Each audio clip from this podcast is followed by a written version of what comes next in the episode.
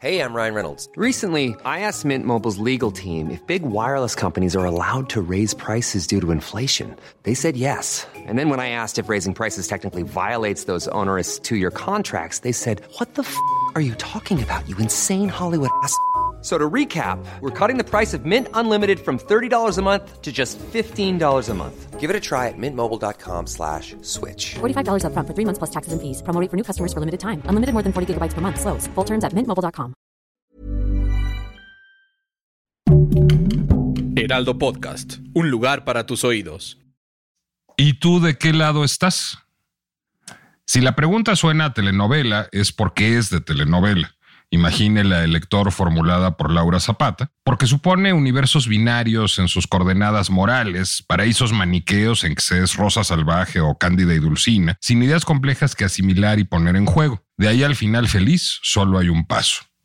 Si el happy ending resulta tan elusivo en el conflicto en Medio Oriente, esta década cumplirá el mundo ocho de anhelarlo, es porque entre los protagonistas no hay héroe ni villano claro y por tanto tampoco manera de hacer justicia. La trama es digna de Dostoyevsky o de Flaubert, no de Félix B. Cañet o Caridad Bravo Adams, menos aún de una postalita digital. La semana pasada, un aluvión de estrellas de David inundó mi feed de Instagram. I Stand With Israel proclamaban la mayoría de mis amigos judíos y muchos de los que no lo son, pero también actores de Hollywood y jefes de Estado. Esta semana es el turno de los I Stand With Palestine, publicados por muchos de mis amigos de ascendencia árabe, pero también por poetas, influencers de moda e ingenieros de otras genealogías. No solo me he abstenido de publicar una u otra postal, sino que he sido parco con esos likes, prodigándolo solo a quien tiene familia hoy en Israel o en Líbano. Para mi tranquilidad no conozco a alguien con parientes en Gaza o algún involucramiento personal con el conflicto. Mi solidaridad es con su dolor y con su miedo, con la hija del padre añoso que se niega a salir de su pueblo natal, con la tía del sobrino joven que se enlistó en el ejército, con quien no puede dormir esta noche en Tel Aviv en Beirut ante la incertidumbre y la desazón. Más aún es con los palestinos y los israelíes que asisten con dolor a la muerte de cientos, véase de miles de civiles a ambos lados de la franja de Gaza. Solidaridad con Israel, depende de qué entendamos por Israel. Solidaridad con Palestina, habrá que ver qué entendemos por Palestina. No soy solidario con Hamas porque no puedo sino condenar a un grupo terrorista fundamentalista. No soy solidario con Mahmoud Abbas porque su pasmo cuesta vidas. No soy solidario con Benjamín Netanyahu cuando su respuesta a la masacre de civiles es la masacre de otros tantos civiles. Y no lo soy no solo porque mi moral me lo impide, sino porque en términos prácticos esa malentendida solidaridad alimenta la llama del odio, insufla vida a la guerra. Estoy con la creación de un Estado palestino autónomo, Estoy con el respeto al Estado de Israel. Estoy con quien quiera trascender el discurso sectario y reivindicar ya no el del humanismo, sino uno que me conmueve más. No es momento para la solidaridad acrítica, es el tiempo del pensamiento complejo. Eso publicaba yo la semana pasada en el Heraldo de México a propósito no tanto de la guerra en Medio Oriente o no solo de la guerra en Medio Oriente, sino de las reacciones a partir de ella no solo en Israel, no solo en la franja de Gaza, sino en el mundo, del clima, del tono que ha tomado la discusión respecto al conflicto. ¿Cuándo fue mi sorpresa cuando ese mismo día leía yo en la crónica de hoy este extraordinario texto? ¿Qué pasa en la mente y el espíritu de israelíes y palestinos en estos momentos? Contesta Yuval Noah Harari. Están llenas de su propio dolor y de su propio miedo. No queda siquiera espacio para reconocer el dolor del otro lado. Los espectadores, los que estamos fuera del conflicto aparentemente, deberían hacer un esfuerzo por empatizar con todos los seres humanos implicados en el horror y que ahora mismo sufren y ayudar a mantener un espacio de paz. Ahí termina la cita de Harari. Reconocer el dolor y luego ayudar a construir pequeños puentes de tranquilidad tendría que ser la actitud de los gobiernos ya no humanistas, ya no de izquierdas, sino mínimamente sensatos, capaces de aprender las lecciones de la historia, especialmente la historia de Oriente Medio, y capaces de reconocer el polvorín en el que estamos. Partidos políticos, líderes gubernamentales, medios de comunicación, contingentes oliventados, habitantes iracundos de las redes sociales poco abonan a ese fin, multiplicando las consignas y los prejuicios de cada bando alejando así los espacios de paz. Mary Caldor, una de las mayores expertas mundiales en estos asuntos, ha intervenido como se debe. La Carta de Naciones Unidas no es un trasto para ser usado a conveniencia, invocarla en algunos casos y olvidarla en otros. La prohibición de la guerra es un principio general, salvo cuando se trata del derecho de legítima defensa, individual o colectiva, en caso de ataque armado, artículo 51. Pero del mismo modo son vigentes las leyes de la guerra, derecho internacional humanitario, que establecen lo que se puede y lo que no se puede hacer durante un conflicto armado. Y esto vale, según Caldor, para la respuesta de Ucrania a la invasión rusa en 2022, como para la respuesta de Israel a los ataques de Hamas el 7 de octubre de 2023. Solo con ese marco en mente es posible construir los espacios de paz, incluso ante el tipo de violencia organizada que padecemos, en la cual los límites entre crimen organizado, violencia militar y violaciones a los derechos humanos han sido borrados. Las nuevas guerras son de hecho una extraña mezcla de esas tres desgracias, dicen Christine Chinkin y Mary Calder en International Law and New Wars, publicado por Cambridge University Press en 2017. Esto explica la hazaña en contra de la población civil. A principios del siglo XX morían ocho militares por cada civil. A principios del siglo XXI la relación se había invertido, ocho civiles por cada militar muerto. Por eso tiene tanto sentido la admonición de Biden, que no es Bush ni Trump, el viernes hacia Netanyahu. Los terroristas atacan a civiles a propósito, los matan. Nosotros respetamos las leyes de la guerra.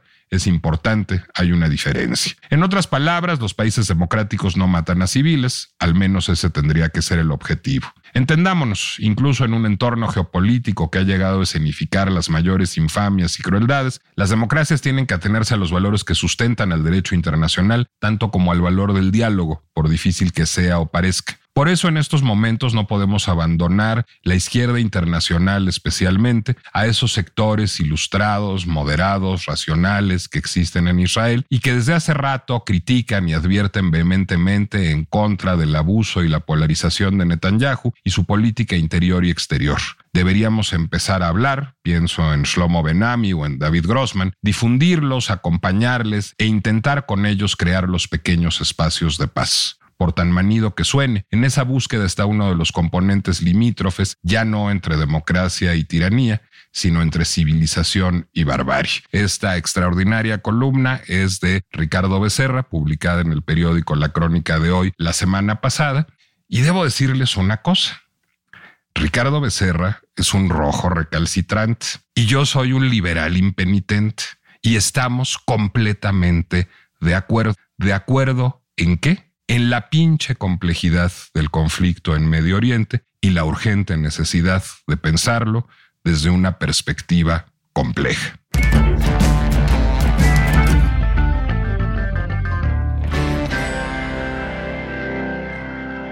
Soy Nicolás Alvarado, me da mucho gusto darles la bienvenida a La pinche complejidad, el podcast de El Heraldo Podcast, en que tomamos un problema, ahora uno particularmente grave, vemos que es complejo y lo complejizamos aún más en aras de que surjan las preguntas que debemos plantearnos. ¿Por qué digo que Ricardo Becerra es un rojo recalcitrante? Pues porque llevo 30 años diciéndoselo en su cara, porque me honra mucho ser su amigo y me honra mucho tener discusiones políticas y de todo tipo con él hace 30 años. Es presidente del Instituto de Estudios contra la Transición Democrática. Es un hombre que ha tenido muchos cargos en la función pública, que se ha dedicado mucho también al trabajo de investigación académica y al análisis político. Y es como yo, un espectador del conflicto en Medio Oriente como yo, porque además no solo lo conozco, sino conozco a sus amigos, un espectador que tiene amigos judíos, que tiene amigos árabes, que discute de política con ellos. Y creo, Ricardo, que, que tú y yo que no somos judíos y no somos árabes y no estamos de acuerdo políticamente tan a menudo, es decir, tú reivindicas una identidad de izquierda y yo reivindico una identidad liberal, que hayamos publicado textos tan cercanos el mismo día, creo que habla de un clima que estamos viviendo y que a mí me preocupa enormemente. Y creo que lo que es brillante de tu texto es que yo hago, digamos, una, una toma de termómetro de lo que estamos viviendo en las redes sociales, en las conversaciones de café, leyendo el periódico, etcétera, pero tú lo llevas un paso más allá. Lo llevas un paso más allá a cómo debe dirimirse esta guerra en términos de no solo de política interior en Israel, sino de espacios multilaterales de discusión. A ver, la pregunta es, no hablemos mal hoy de los palestinos ni de los israelíes, que ya bastante hemos hablado mal de todos. ¿Qué estamos haciendo mal todos. Es decir, ¿en qué está mal la narrativa del conflicto en Medio Oriente que está construyendo ahora la humanidad? Hola, eh, Nicolás. Muchas gracias por permitirme estar en tu espacio. Es un gusto, también un honor. Eh, y, sí, en efecto, a mí también me llamó mucho la atención esa, esa coincidencia casi punto por punto, ¿no? Entre tu artículo y el mío. Eh, la, la, motivación del texto que has leído, que me hiciste favor de leer ahora, era, era hacerse la pregunta, ¿no? Que, ok, pues los palestinos, los israelitas, están en este momento ahogados en su dolor y en su miedo. Y es muy difícil pedirles a ellos esa sensatez, esa cordura para crear los espacios de paz. Luego entonces, los espectadores, los que estamos afuera, Nicolás, sí tenemos alguna tarea que hacer, ¿no? Es decir, eso que en este momento ni palestinos ni israelíes pueden, eh, digamos, pueden darse el lujo de sentarse y, y procurar un alto al fuego y hablar, no lo pueden hacer en este momento, pues los demás podríamos o deberíamos estar en la construcción de esos espacios y no lo hacemos, ¿no? Nuestra malhadada red social la que tú me digas está llena de los mismos improperios, los mismos mensajes de odio, la misma división absurda, que francamente para los que somos eh, observadores es hasta ridícula, ¿no? Eh, aparecer tan, tan beligerantes y, tan, y tan militantes con una de las causas. Déjame hacerte una precisión y hacer un señalamiento que no me parece menor. Les voy a contar otra diferencia entre mi querido Ricardo Becerra y yo. No solo él es de izquierda y yo soy liberal, sino una más importante, él es de Twitter y yo soy de Instagram. Y se supone que son espacios muy distintos. Y se supone que yo, como no tengo huevos, no me asomo a Twitter porque allá se ponen muy este, duras las cosas y a mí me da miedo, o eso dice el doctor Becerra. Y se supone, como el doctor Becerra es y peleonero, anda por allá y no se acerca a Instagram que es tan elegante y amable. Pero el diagnóstico que hace Ricardo es absolutamente brillante, porque aunque cada red conserva su tono, el contenido es más o menos lo mismo. Twitter pues, son las luchas en lodo y ya sabemos y ya se conoce, pero Instagram en donde todo es tan bonito y es un poco lo que reflejaba yo en el texto, de pronto gente que normalmente está hablando de moda o de arquitectura o de ingeniería, empieza no a ser agresivo porque Instagram Instagram no es agresivo, sino hacer estas reivindicaciones identitarias. Y ahí es donde me quiero detener. Creo que el tema, Ricardo, es sobre todo identitario y creo que tiene que ver con el signo de los tiempos. Como últimamente está muy de moda y, me, si quieres me he dedicado a caricaturizarlo en, en la carrilla que nos echamos tú y yo todo el tiempo, como de izquierda o liberal o negro o homosexual o judío o palestino, es decir, como indígena, como hay un esencialismo de la identidad, una, una hiperpolitización de toda identidad todo el tiempo. Creo que esto está abonando al tono, ¿no? Es decir, creo que por eso es peor ahora que en otros conflictos. Sí, claro. Bueno, la, la política de identidad parece estar sustituyendo a toda política, ¿no? Casi, casi, en Estados Unidos es muy claro, pero, pero la, aquello que conocimos como interés general o bien común, como que se está difuminando en una suma de causas, ¿no? Que siempre o casi siempre caen en una suma de identidades. Yo mismo soy presa, te he de confesar, este, Nicolás, que eh, ha, sido, ha sido doloroso y difícil eh, con respecto a los amigos que tú hablabas, ¿no? Cuando voy y me encanta estar entre mis amigos eh, judíos, eh, me siento muy bien, pero al mismo tiempo en estos días me siento muy culpable por no estar traicionando a mis colegas palestinos, con los que tengo incluso una, una, una tertulia, ¿no? Cuando voy y paso tiempo con ellos, con los palestinos, me, me, siento tan profundamente alineado y tan profundamente enojado eh, conmigo mismo porque estoy eh, perdiendo piso con mis amigos judíos. Es decir, hay, hay una, sí hay en, el tejido de la vida misma, de la vida cotidiana, una, pues una contaminación, una toxicidad de estas identidades que es preciso localizar y erradicar, ¿no?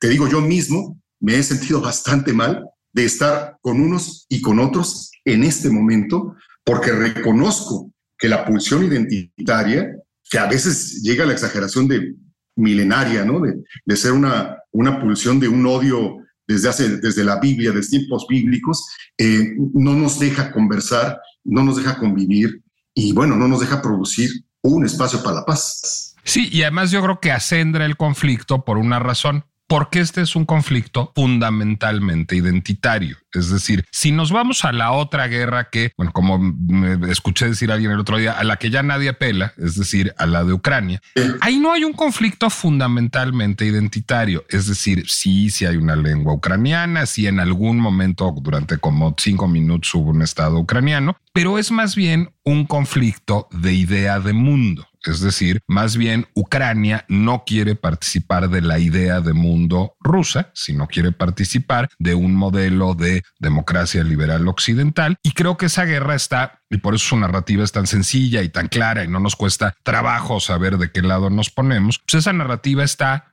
muy clara. Entonces, bueno, pues quien, digamos, defiende valores democráticos y, defiende sociedades de libertades, defiende la, postura ucraniana. Es una guerra por territorio, como todas las, las, las, las, guerras, sí, pero es una guerra sobre todo que enfrenta ideas de mundo. Creo que esta es una guerra que enfrenta identidades y, y desde el origen, y ese es el problema. Y creo que el signo de los tiempos, digamos, este, este énfasis en lo identitario pone el problema, pone el, el, exacerba el problema. Ahora, fíjate que yo el otro día estuve en una tertulia, en una tertulia en donde había una mayoría de judíos y no te voy a contar quiénes estaban porque lo, opera, lo que operaba y desde la convocatoria se puso Chatham House Rule, es decir, lo que se decía ahí se quedaba ahí y no se decía ni quién estaba.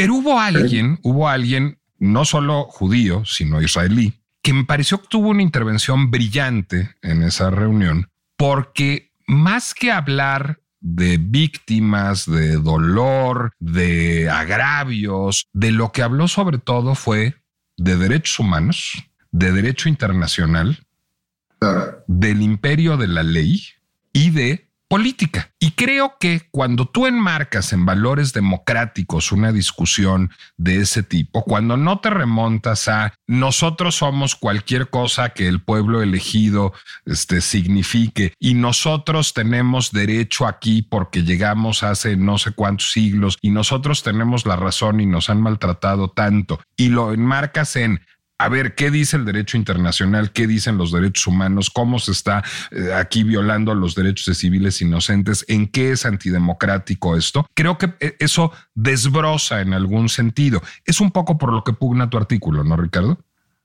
Sí, así es. Eh, fíjate que, la, otra vertiente del artículo, para seguir tu, hilo conductor, es la necesidad de establecer o que desde, desde fuera establezcamos y demos voz hagamos mucho eco de esas voces israelíes, perdón, de izquierda normalmente, que eh, desde la sensatez, ¿no? Y desde el marco valoral de la democracia y de los derechos humanos, eh, hacen una defensa, pues, valientísima de, esos valores en este momento, ¿no? Estoy pensando ahora mismo, eh, Nicolás, seguramente tú lo conoces, en el diario Haaretz, el diario israelí, es, un periódico que lleva años, años defendiendo los derechos humanos y los derechos civiles de los israelíes y de los palestinos, sin, sin desviar ni un instante la mirada sobre la crueldad y la obcecación maligna, ¿no? De gobernantes, de grupos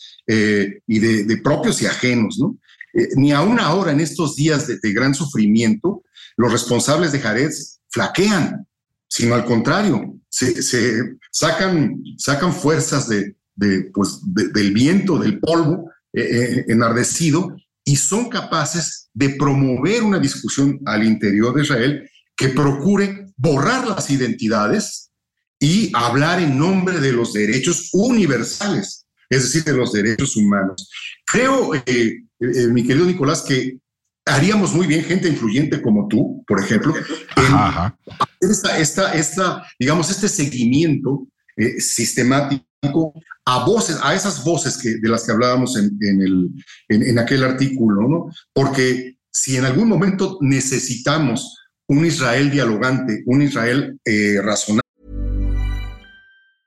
Hey, I'm Ryan Reynolds. Recently, I asked Mint Mobile's legal team if big wireless companies are allowed to raise prices due to inflation. They said yes. And then when I asked if raising prices technically violates those onerous two year contracts, they said, What the f are you talking about, you insane Hollywood ass? So to recap, we're cutting the price of Mint Unlimited from $30 a month to just $15 a month. Give it a try at mintmobile.com slash switch. $45 upfront for three months plus taxes and fees. Promo for new customers for limited time. Unlimited more than 40 gigabytes per month. Slows. Full terms at mintmobile.com. Un Israel que no renuncie, por supuesto, a su derecho a la defensa propia, por supuesto, pero que encamine su propia furia en, en una respuesta que no sea estúpida, sino que sea una respuesta apegada al derecho internacional, creo que es en este momento, justo en este momento, cuando debemos multiplicar esa voz y ser el eco de esas voces que están en el interior de Israel. Yo por eso me llevo con gente influyente como Ricardo Becerra, que sí lee a, a Shlomo Benami y a David Grossman. Y ahora quiero hablar de esos dos textos a los que dirigiste mi mirada. Quiero nada más poner un antecedente de lo que me parece extraordinariamente preocupante. Fíjate que el otro día estaba yo viendo un canal de YouTube, no voy a decir de quién, este, de una periodista que estaba entrevistando a un presunto experto en Medio Oriente, eh, con muchos títulos académicos, etcétera. Y en cuanto ella se atrevió a cuestionar lo que dice Shlomo Benami, por eso es, es digamos, este, la entrada a hablar del texto que tú refieres, alguna responsabilidad de las políticas de Netanyahu en el asunto, el tipo enloqueció pero enloqueció, enloqueció, la acusó de antisemita, no la dejó hablar y dijo que a lo mejor Netanyahu nos cae muy mal, pero en este momento cuestionar a Netanyahu es no estar con Israel e Israel ha hecho todo bien. Bueno, en el momento en que una por cierto, el tipo no era judío, lo cual era todavía más alarmante. Era un chiflado fundamentalmente. Bueno, cuando uno empieza a oír eso, pues lo que dice uno es no hay salida de aquí. Eso es lo que es extraordinariamente preocupante. En esta reunión de la que te hablaba yo hace unos días, en donde se aplicó la Chatham House Rule y no se dice lo que se dijo ahí, eh, alguien también, esa misma persona que encuadró, que enmarcó el tema en una agenda de derechos humanos, dijo a ver, los israelíes no somos perfectos. Ella era israelí. Los israelíes hemos cometido errores. La política de Netanyahu, como la política de cualquier presidente, es objeto de revisión. Es el punto de partida para una discusión. Es decir, si tienes posturas reduccionistas en lo que dices, estos son los buenos, como si fueran, lo decía, como si fueran Laura Zapata y Verónica Castro, pues ya, ya no hay nada que hacer porque no son Laura Zapata y Verónica Castro. Esto no es una telenovela de Valentín Pimstein, sino esto es la vida real. Entonces, hay que dirigieras mi mirada al texto de Shlomo Benami, que ahora nos contarás quién es Shlomo Benami, porque además es una figura icónica de la izquierda y de una izquierda que a ti te es cara y a mí me es simpática, que es la socialdemócrata, creo que estaremos encuadrando qué se puede hacer ahora, que también es un tema. Cuéntanos un poco de ese texto que está en Project Syndicate, si no me equivoco, ¿no, Ricardo? Sí, así es. Está en varios medios, pero eh, pues es, es una, una reivindicación muy creíble porque se trata de él, eh, de Slomo, que durante cuántos años será Nicolás, unos 40, 50 años, ha estado en, en una de las posiciones más difíciles, como casi siempre son las socialdemócratas, estar, digamos, en el, en el, en el centro del sándwich entre pulsiones muy irracionales, muy violentas, muy proclives a la confrontación y a la polarización. Él desde hace pues mucho tiempo viene alegando e incluso organizando algunos centros de conversación con Palestina, ¿no? Esto es muy interesante en, en, en su caso. Hay o que sea, decir que él fue ministro de Relaciones Exteriores de Hud Barak.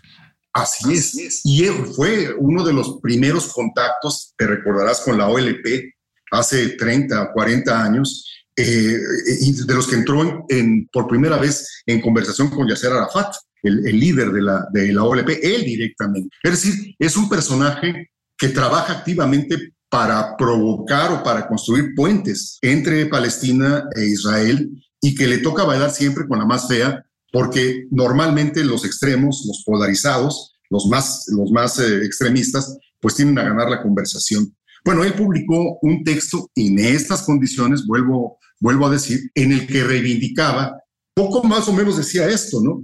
Yo espero que mi país, es decir, Israel, no responda con una estupidez, ¿no? A, la, agresión artera de Hamas. Y Islomo decía, Israel tiene derecho a defenderse, por supuesto, tiene derecho a responder la agresión, pero lo tiene que hacer dentro de ciertos términos. Ya no me acuerdo cuál es la, la frase que él usó, pero dentro de un cuadro, pues que está enmarcado, como bien decías tú al principio, en el derecho internacional. Es una figura notabilísima de la historia contemporánea de Medio Oriente.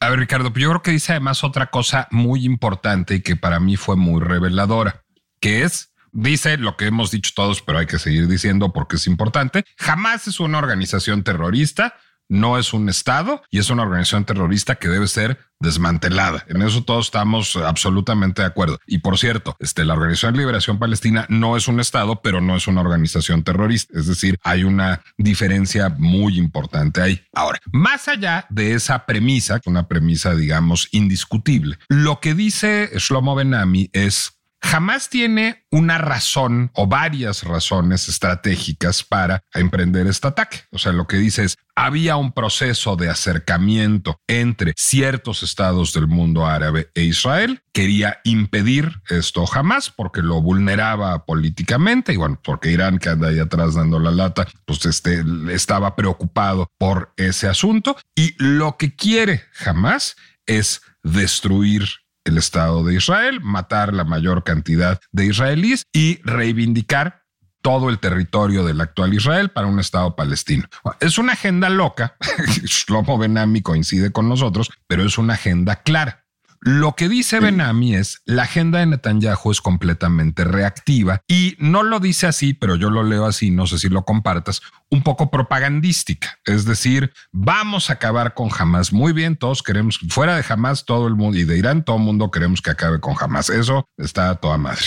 Pero lo que dice Benami es, y se agota ahí la agenda de esa guerra. Lo que dice es, no hay verdadera agenda política, no hay verdadero objetivo político. No es una guerra para crear o no crear un Estado palestino, para normalizar o no normalizar las relaciones con el mundo árabe. Si no es una guerra, pues finalmente, un poco a lo Putin, para quitarse la camisa y salir en el frío de la mañana a decir, yo aquí soy Jimán y, y me los voy a agarrar a trompadas, lo cual resulta muy popular, pero no habla de una visión política de mediano y largo plazo, ¿no, Ricardo? Bueno, como, como bien dices, Nicolás, eh, hoy mismo en Israel eh, se están verificando varias movilizaciones, una muy importante, eh, una manifestación, precisamente pues para exigir al gobierno de Netanyahu una respuesta racional, una, digamos, apegarse al derecho internacional. No, no, Israel no está, los, los, los habitantes de Israel no están por acabar o por exterminar a sus, vecinos. Puede haber problemas, pero no es ese el, sentimiento más generalizado. Y también esas manifestaciones tocan el punto que tú eh, has eh, eh, subrayado de, de, de ¿no? Es nosotros no debemos ir solo a una guerra destructiva, sino que hay que plantear y hay que ofrecer una salida a todas las fuerzas civiles que en Palestina no están con Hamas y que están dispuestas a entrar a una conversación para ordenar y evitar los horrores a los que pues ya han, por desgracia, llegado. Esta, esta necesidad de plantearle un objetivo político a la intervención militar en Israel, subrayo, a la que tiene derecho Israel como respuesta legítima a una bárbara agresión, tiene que ponerse inmediatamente en, la agenda internacional. Por eso, permíteme que retome la exigencia de que gente y los medios en, en, México retomemos y hagamos todo lo posible para escuchar esas voces eh, israelíes y para darles un eco universal, porque lo, lo, vamos a necesitar y de un momento a otro, eh, Nicolás, tú estarás de acuerdo, esto se puede salir del contorno del Medio Oriente. Si de repente los iraníes se les ocurre alguna, alguna cosa o, Líbano o, algún otro país de por allá, eh, puede, pues puede generar una estabilidad, empezando por el petróleo, muy grande y que pues puede llevarnos a otra recesión mundial. lo cual no sé si ya lo aguantará nuestra sociedad. Eso lo dice Shlomo Benami también en el texto que tú recomiendas, Ricardo, que es, a ver, ahí está Hezbollah, que es mucho más poderoso que jamás, que también está financiado por Irán y que además está apertrechado en Líbano, es decir, en la frontera norte. ¿Qué es lo que puede pasar si Netanyahu tensa demasiado las cosas que termina Israel en un sándwich? Porque recordemos que Israel es un estado que está rodeado de estados árabes. Entonces, en ese momento, pues evidentemente puede hacer un sándwich y puede estar enfrentando una guerra muy difícil de ganar Israel. Ese es un problema también. Ahora, me voy a ir a otro de los textos que recomiendas, que es el texto de Yuval Noah Harari, que es casi tu punto de partida. Ese además creo que es, está en el Washington Post.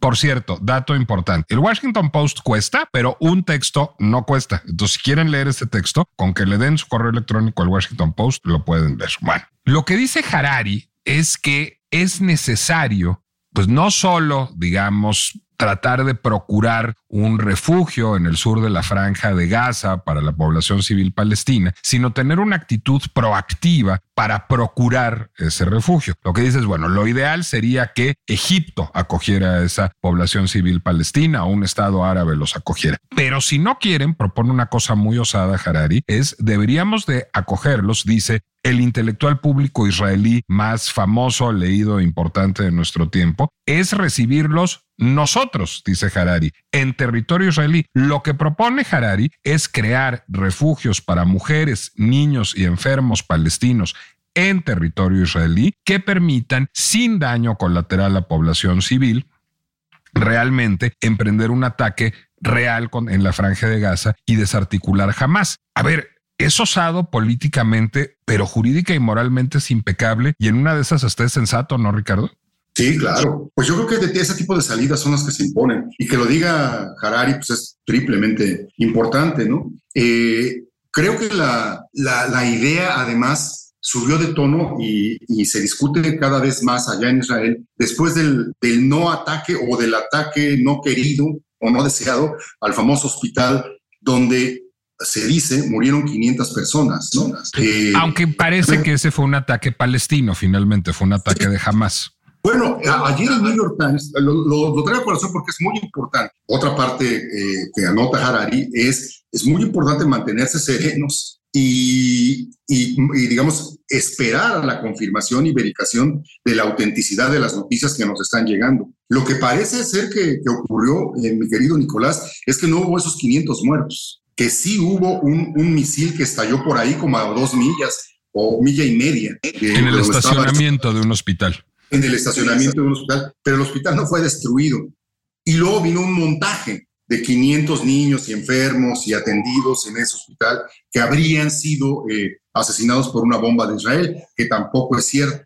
Todo, esto es, se confunde muchísimo precisamente porque la población está enclavada en el escenario del conflicto. Los terroristas están escondiendo en los faldones de la población. Bien, pues ante, esta, ante este tipo de, eventos cobra, cobra muchísimo más importancia lo, que ha dicho, lo que ha dicho Harari, ¿no? Y una última cosa quizás, eh, eh, Nicolás, para, para redondear el, el punto. Parece ser que el, el gobierno de Palestina ha estado ya eh, entrando en contacto con Naciones Unidas para eh, establecer el primer, eh, digamos, la primera mesa de negociación, cosa que es muy importante, ¿no? hay, hay que decirlo también, Nicolás, jamás está ahí en Gaza porque fue votado. Los, los, palestinos votaron por ellos, ¿no? Llegaron al, poder de, de, esa región a través de votaciones, lo cual hace más difícil, más complicada la reacción del gobierno palestino. Bueno, aún y con esas, el gobierno palestino está dispuesto ya a entrar a una negociación. Por eso, los espacios serenos para plantear ideas, para plantear salidas, para elaborar política más allá de la, de la barbarie y de la propia guerra, son en este momento no solo importantes, sino urgentes. Y urgentes también entre los que somos espectadores. Deja mira la tercera, a, a tu tercera recomendación de merográfica en tu columna, que es el texto de David Grossman en el Sí. Financial Times. David Grossman no es un político, este, a diferencia de Shlomo Benami, y ni siquiera es un intelectual público como Yuval Noah Harari. Es realmente un escritor, es realmente un narrador, es un artista. Pues eh, entre sus temas narrativos está el conflicto en Medio Oriente, pero no es alguien que se ocupe de política con frecuencia, lo cual hace, digamos, muy notable el, el texto en, un tono muy, muy, muy poético, muy lírico, pero también en un tono, digamos, muy alejado de la realpolitik, y eso me gusta mucho del texto, y muy preocupado, digamos, por las repercusiones morales y por la agenda de futuro. Lo que dice Grossman es, Israel va a salir peor de esta guerra porque va a ser un Estado más racista, más polarizado, más intolerante. Y dice exactamente lo mismo sobre eh, los civiles palestinos. O sea, lo que dice es, estamos radicalizando las posiciones y lo que dice Grossman es, estamos postergando el conflicto. Ya no me acuerdo cuál de los tres, creo que eh, Benami, lo que dice es, incluso los esfuerzos de normalizar las relaciones con los estados árabes que estaba haciendo Netanyahu no dejaban de ser, este, y esto te va a gustar mucho, una paz de los ricos. O sea, era, ah, pues Arabia Saudita tiene petróleo y nosotros también, y hacemos negocios y hacemos acá la paz de los ricos. Estaba postergada la solución al problema palestino. Bueno, lo que, y, y lo, lo, que dice Benami es, y, y, y, ahí va a seguir una sucesión de normalización de relaciones con estados árabes, pero a luz de una agenda eminentemente comercial. La preocupación de Grossman es cada vez estamos más lejos de este conflicto. No solo estábamos en un pasmo, en una calma chicha, sino que ahora estamos peor. ¿Tú coincides con ese diagnóstico, Ricardo, y ves manera de evitarlo?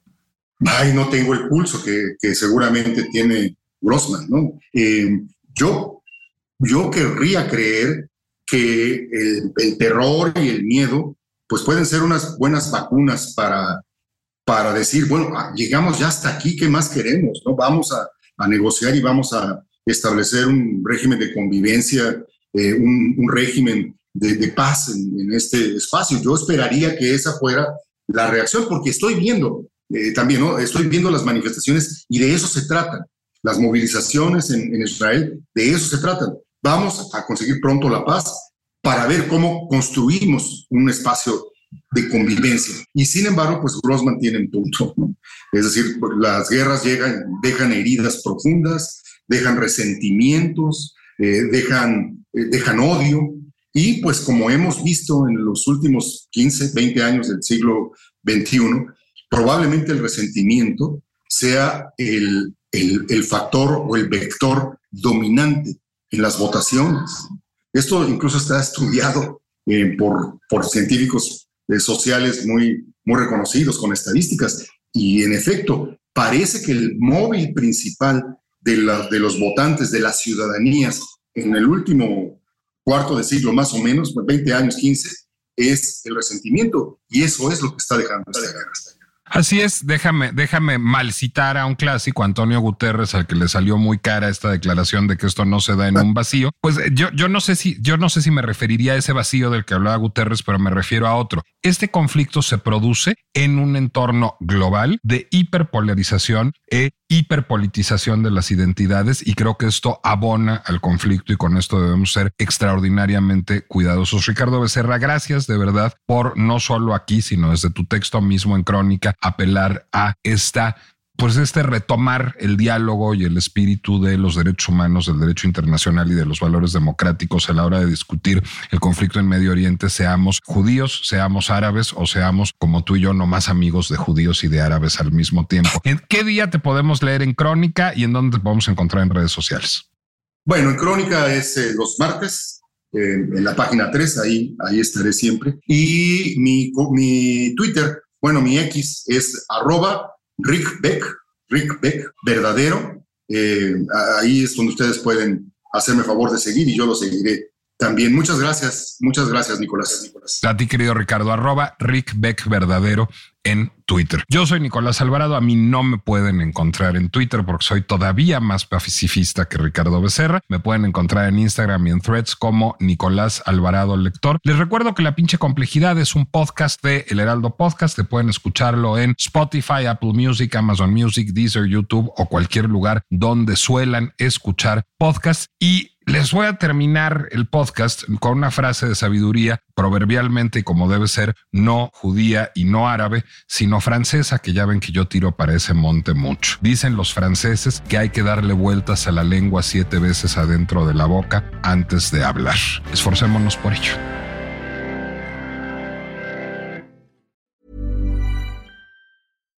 If you're looking for plump lips that last, you need to know about Juvederm lip fillers. With Juvederm Volbella XC and Juvederm Ultra XC, your lip look, whether it's subtle or bold, can last up to one full year with optimal treatment and no additional maintenance. Find a licensed specialist and see if it's right for you at juvederm.com today. That's J U V E D E R M.com. Add fullness to lips in adults over 21 with Juvederm Volbella XC or Juvederm Ultra XC. Do not use if you have severe allergies or a history of severe allergic reactions, or if you're allergic to lidocaine or the proteins used in Juvederm. Tell your doctor if you have a history of scarring or taking medicines that decrease the body's immune response or that can prolong bleeding. Common side effects include injection site redness, swelling, pain, tenderness, firmness, lumps, bumps, bruising, discoloration, or itching. As with all fillers, there's a rare risk of unintentional injection into a blood vessel, which can cause vision abnormalities, blindness, stroke, temporary scabs, or scarring.